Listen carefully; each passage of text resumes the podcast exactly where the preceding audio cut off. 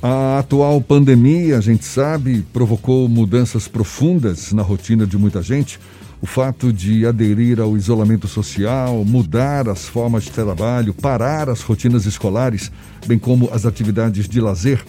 Tudo isso foi e ainda está sendo importante para conter o avanço da Covid, mas também favorece o surgimento ou agravamento de transtornos da saúde mental como, por exemplo, ansiedade, estresse, depressão. O que muitos não sabem é que a pandemia trouxe à tona problemas que algumas pessoas já carregavam internamente e não manifestavam. É sobre esse tema que a gente conversa agora com a psicóloga e psicanalista Adriele Lordelo, nossa convidada aqui no Issa Bahia. Seja bem-vinda. Bom dia, Adriele. Bom dia, bom dia, Jefferson, bom dia a todos. Obrigada pelo convite. A gente fica muito grato também por aceitar o nosso convite. A gente pode afirmar que, em muitos casos, os problemas de desequilíbrio mental e emocional que surgiram durante a pandemia nada mais são do que problemas que já existiam nessas pessoas e, portanto, estavam reprimidos? Sim, é, a gente chama né, que essa demanda reprimida é, é uma demanda que ela já existia, né? as pessoas já necessitavam de um atendimento e com a pandemia, essas questões se acentuaram, então houve uma acentuação, né, vamos dizer, uma procura realmente é, pelo atendimento psicológico. Você percebeu esse aumento é, da procura, um número de distúrbios de saúde mental, pelo menos nos primeiros meses da pandemia? Isso foi muito evidente?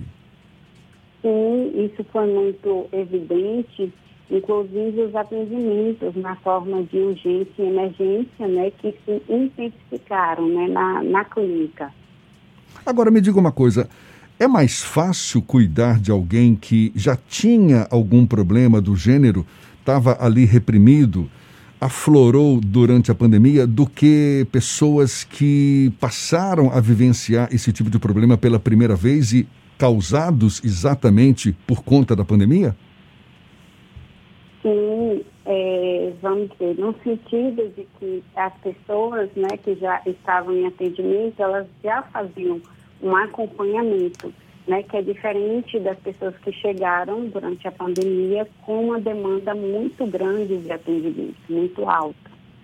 Há um receio de que uma das ondas consequentes da pandemia do novo coronavírus sejam as doenças com espectro, é, dentro do espectro de doenças mentais, de doenças psicológicas. Quando a pessoa deve procurar ajuda especializada para tentar evitar que um, esse problema se prolongue e tenha consequências mais danosas na própria vida? É, eu acredito que especificamente, né, quando a, essas pessoas elas não conseguem é, encontrar as estratégias né, de, de cuidado, de proteção, né, é, referente à pandemia. Então, a partir do momento que essas pessoas elas não conseguem, né, e já estão num grau de sofrimento maior, então é importante sim, né, estar é, direcionando para um atendimento especializado. Você acredita que essa pandemia, esse momento que muitas pessoas utilizaram para voltar para si mesmo, para enxergar o próprio eu. Ela, vai, ela permitiu também que fossem observados alguns problemas que anteriormente não eram perceptíveis e que agora acabaram ficando expostos para o, o mundo exterior? Sim, é, eu recebi ultimamente, agora na pandemia, né, pessoas é, relatando que talvez nunca tivesse dado a, a importância né, necessária ao cuidado com a sua saúde mental e relatando né, assim, a, a importância de estar ali naquele momento, né, é, mesmo que durante a pandemia, já numa situação né, mais, vamos dizer assim, emergente, mas que passaram né, a olhar mais para si, a a saber também da importância do cuidado com a saúde mental. É, a gente fala no cuidado da saúde mental, a gente pode até também afirmar que, digamos, seria normal que pessoas sofram algum tipo de alteração comportamental nesse período de pandemia, nesse período de tantas mudanças, mudanças que nos afetam a todos.